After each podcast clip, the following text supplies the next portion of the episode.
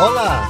Chegamos ao décimo episódio do podcast Do Alto do Moura ao Alto do Cruzeiro. Uma agenda sonora que traz informações sobre iniciativas artísticas e culturais do Agreste ao Sertão de Pernambuco, com destaque para as cidades de Caruaru e Arco Verde. Eu sou Evandro Lunardo. Nesta edição, eu tenho a honra de apresentar uma iniciativa muito especial. Ela foi desenvolvida pelo professor e produtor cultural Mayadson Vieira, em Exu, cidade localizada no sertão do Araripe. É lá que uma escola pública implementou uma disciplina eletiva sobre a vida e a obra de Luiz Gonzaga, com o objetivo de expandir o conhecimento sobre o legado do Rei do Baião e de incentivar a formação cultural de alunos daquele município. É com você, Mayadson. Olá, eu sou Mayadson Vieira, sou professor, produtor cultural, às vezes poeta, aqui na cidade de Exu, terra do Rei do Baião. Eu tenho um trabalho dentro da minha escola, a Escola Estadual São Vicente de Paula, que já perdura alguns anos. É um trabalho que mistura educação e cultura, e esse trabalho foi desenvolvido a partir de um grupo de alunos, de professores, de educadores que viram dentro da educação e dentro da cultura as ferramentas para se modificar os contextos e as realidades dos nossos alunos. Desde 2015, nós produzimos o Sarau da Escola Estadual São Vicente de Paula, onde a poesia popular invade as salas de aula e os alunos e os poetas apreciam as suas obras, as suas produções. E também produzimos, desde 2017, outro evento cultural, que é uma mostra cultural aqui na nossa cidade, onde nós temos música, poesia, dança, teatro, todos os segmentos artísticos presentes no nosso município.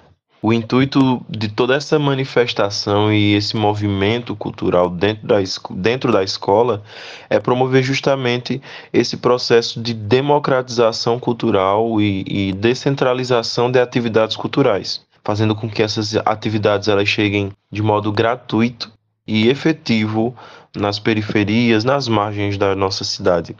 A proposta da eletiva em cultura gonzaguiana já foi muito discutida dentro da nossa cidade. Uh, não é um sonho novo, é um sonho antigo de muitos artistas e militantes culturais.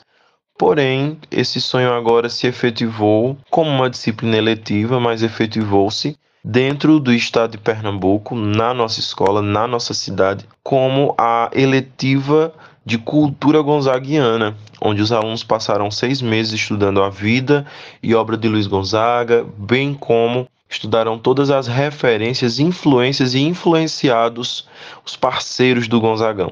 É uma oportunidade única que nós estamos é, sempre lutando para que Luiz Gonzaga seja mencionado, seja lembrado dentro da escola, tanto de modo transversal como de modo interdisciplinar. Considero um avanço histórico no, no meio cultural, no mundo cultural, no mundo artístico e principalmente no mundo da educação de Exu. Eu convido todo o público a conhecer mais sobre a vida e sobre a obra do Luiz Gonzaga. É muito importante que os nordestinos, principalmente, conheçam a vida e obra de Luiz Gonzaga, porque essas heranças nos montam, nos remontam e fazem com que nós sejamos aquilo que nós somos e nós tenhamos, uh, no sentido cultural, aquilo que nós temos. Luiz Gonzaga foi o maior representante da cultura popular nordestina e, graças a ele, literalmente, o Nordeste foi divulgado, foi colocado no mapa. É muito importante a gente também salientar, principalmente para os moradores da minha cidade, Exu, que antes de conhecer o mundo afora, a gente precisa conhecer o mundo que nos gerou, esse pedacinho de terra, esse torrão natal que nos gera, nos forma e nos dá a identidade de sermos exuenses, conterrâneos de seu Luiz Gonzaga, conterrâneos do pernambucano do século Rei do Baião. Muito obrigado. Parabéns, Mayadson. É a cultura gonzaguiana nos espaços da Escola Estadual São Vicente de Paula, tornando-se um exemplo de educação interdisciplinar para Pernambuco e para o Brasil. E viva Luiz Gonzaga!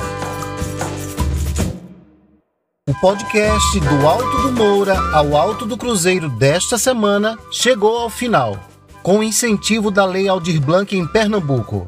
Eu, Evandro Lunardo, atuei na produção, no roteiro e na técnica desta edição, que conta com a trilha sonora do músico Lula Moreira. Identidade visual e mídias, Baco Machado. Na próxima semana, Olivia Barbosa comanda a apresentação. Em 2022, quando celebramos os 110 anos de nascimento do Rei do Baião, que possamos rememorar ainda mais a importante herança deixada pelo artista. Obrigado e até a próxima. Tchau!